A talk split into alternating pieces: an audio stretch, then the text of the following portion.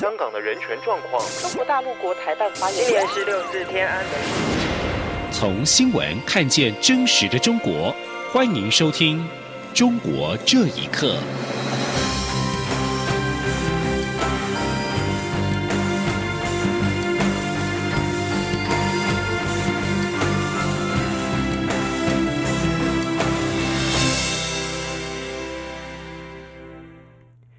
听众朋友们，晚安，欢迎收听《中国这一刻》，我是李自立。蔡英文总统即将展开新的任期，针对未来的两岸关系，陆委会副主委邱垂正今天表示，他呼吁对岸应该面对现实，放下单边的政治前提，抛弃威吓打压，务实的跟我方共同推动两岸关系的新局。记者王兆坤的报道。陆委会副主委邱垂正表示，中共对台政策一贯。落实推动“习五条”，加大对台融合统战策略，因不致有所改变。因此，政府仍会持续针对中共的软硬两手对台相关措施，以达其推动统一的目标，做好情势研判。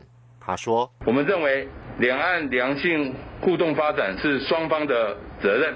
我们要呼吁对岸应该面对现实，理解蔡总统提出的和平、对等、民主对话，才是两岸。”长久稳定的关键，放下单边政治前提，摒弃威吓打压，务实于我方共同所推动的两岸关系新局。关于香港未来情势，邱垂正回应指出，确实是令人忧心，特别是中共为巩固在香港的统治，长期以来不断催促香港就基本法第二十三条完成立法，但陆委会认为，在缺乏社会高度共识的情况下，不断催促立法。与香港民心背道而驰，只会增加香港社会的不稳定。陆委会呼吁相关方面应包容广纳多元意见，依法保障人权自由，才能真正争取民心，稳定香港局势。否则一再挫败港人对一国两制的信心，将损及香港国际金融中心的地位。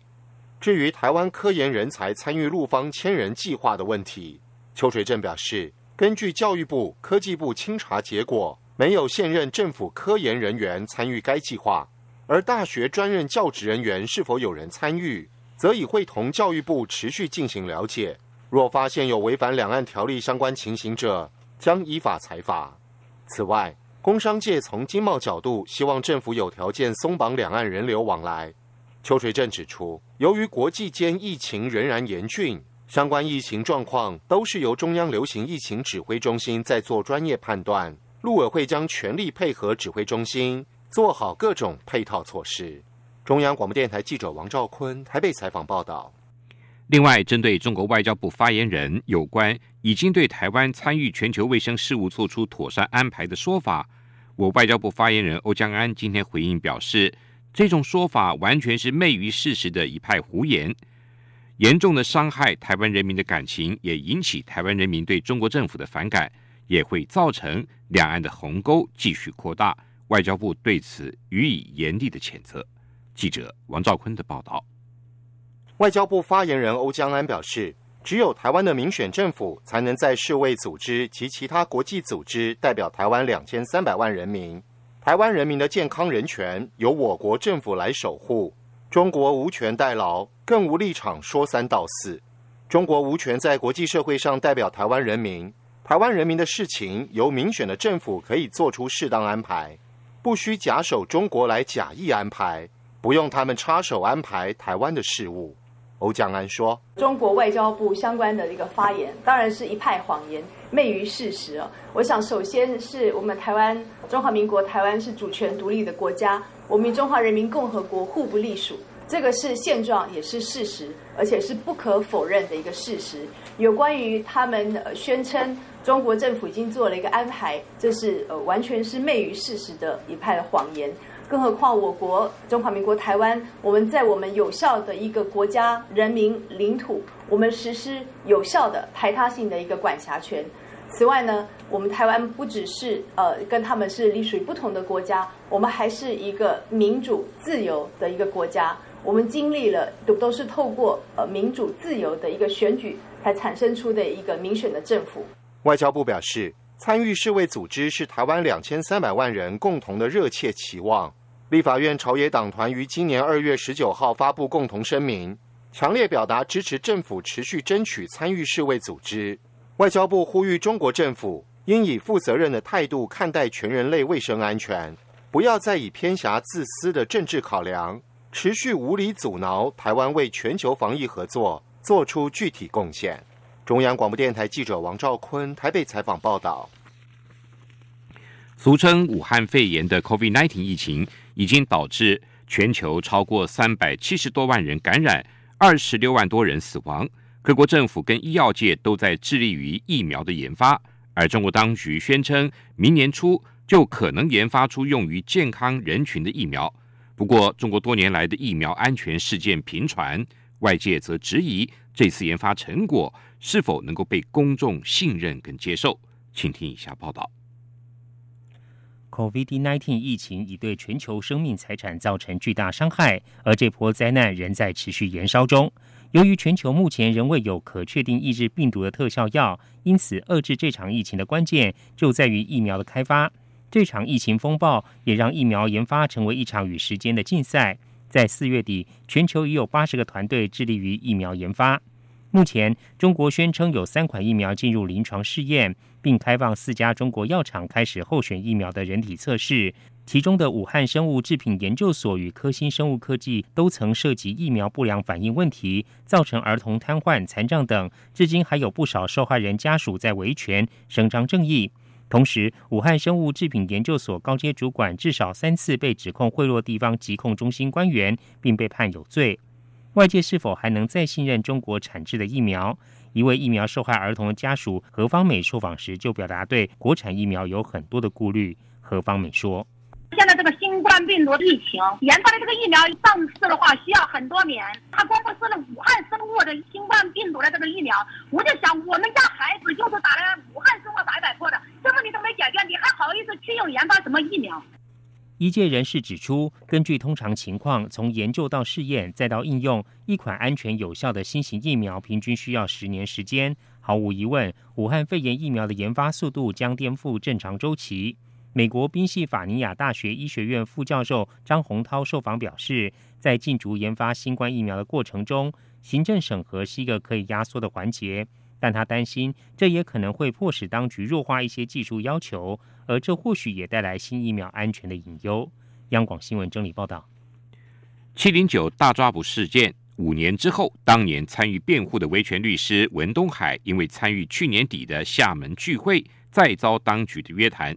曾经参与医治七零九案被捕人士的中医师赵忠元，形容这一次厦门聚会后的被捕是七零九案大抓捕的延续。他并披露维权律师在狱中遭到迫害的情况，请听以下报道。七零九大抓捕事件是指二零一五年七月九号起，中共当局在二十三个省份大规模逮捕、传唤、刑事拘留上百位律师、民间维权人士以及上访民众的事件。部分人士因此下落不明。去年十二月，许多人权律师和维权人士在厦门举办公民聚会。随后，警方成立专案组，展开了跨省抓捕行动。参与会议的文东海律师被迫四处躲藏，回到在长沙的办公室之后，随即被当地国保约谈。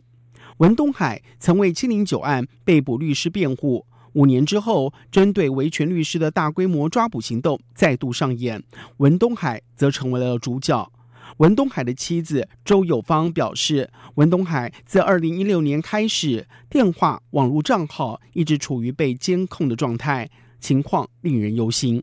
另外，医师赵忠元曾在北京开设诊所，七零九案发生之后，为出狱的人士提供了治疗。他形容，去年底针对厦门聚会后的逮捕，是七零九案大抓捕的延续。赵忠元接受自由亚洲电台访问时表示。在中国当局全面以党治国的情况之下，坚守法治精神的律师自然不为官方所容。他说：“对这个律师界的打压就一直没有停止，只不过是一些意外，没有彻底的进行打压。打压七零九的时候，突然干嘛？天津出现一个大爆炸。正当这个十二月大抓捕正在进行的如火如荼的时候，疫情来了。针对七零九案被捕人士遭受到酷刑的情况。”赵中元以维权律师唐志顺为例说，因为被喂食精神类的药物而记忆力受损，身体还会无端的抽搐，夜里更会突然惊醒。他说，步行的最重要的后遗症啊，首先是他们这个一生啊，都会在这个噩梦连连中度过，精神啊、肉体的那种强刺激，已经融进他们这种潜意识里了，会被经常被噩梦打扰。有的律师自己出来以后。经常夜里头自己撑着过坐起来，然后呢就大哭一场，身体啊可能得到修复了，但是干嘛这个心理终其一生啊，我估计都医治不好。赵仲元也提到了李春富律师精神遭到了极大的摧残，出狱之后被确诊为精神分裂，因为不断的帮助七零九案涉案人士，赵中元也成为了当局的关注对象。他的诊所被当局不断骚扰，决定与家人在去年十月逃离中国，前往加拿大。央广新闻整理报道：上海银来投资集团涉嫌违法集资诈骗，上百位的受害者在六号在上海浦东的一处派出所请愿，呼吁当局为受害者追讨损失。也有民众质疑，当局根本无意彻查真相，意味着投资民众注定是血本无归。分析认为，在中国集团的非法集资的背后，往往涉及官商勾结。请听一下报道：迎来集团未经批准设立线上平台和线下店铺，以高额利息为诱饵，销售理财产品进行非法集资。大约一百名投资者六号到上海浦东一处派出所请愿，他们在门外跪地高举标语，要求当局重判犯罪嫌疑人，为受害债权人追讨损失。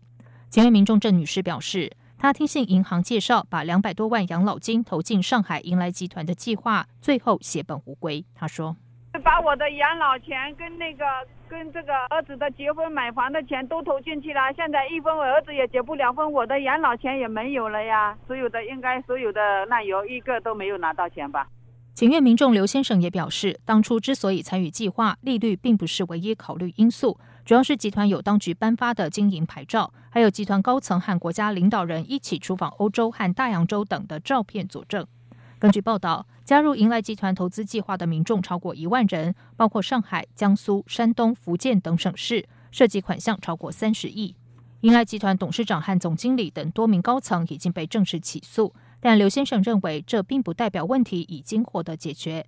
长期观察中国金融市场的人士认为，在中国投资集团非法集资得逞的背后，往往涉及官商勾结。他说。包括 P to P，还有嗯很多银行的理财产品都出现这些问题。既然没有合法的手续，为什么能成功？这后面必定都有一些子官员的利益在里面。没有一些官员利益在里面，他们都根本不敢这么盲目的去诈骗成功的。即使抓了几个人，也都只是一些替罪羊而已。抓了这些人，难道就能把这些被骗的老百姓的钱还回来吗？没有。这位观察人士也表示，当局本就应该设立监督机制，一旦发现问题，就应该立即制止。若是集资方的错误，就应该无条件全部归还老百姓；而若集资合法合规，就需双方承担责任。他强调，风险和利润成正比，高利润之下伴随的往往是高风险。央广新闻整理报道。国际学术期刊再次大举撤销了中国学者的论文。四月份。学术出版机构施普林格旗下的一本期刊一口气撤销了三十三篇论文，加上近两年来撤下的另外八篇论文，四十一篇中有三十九篇的主要作者来自中国。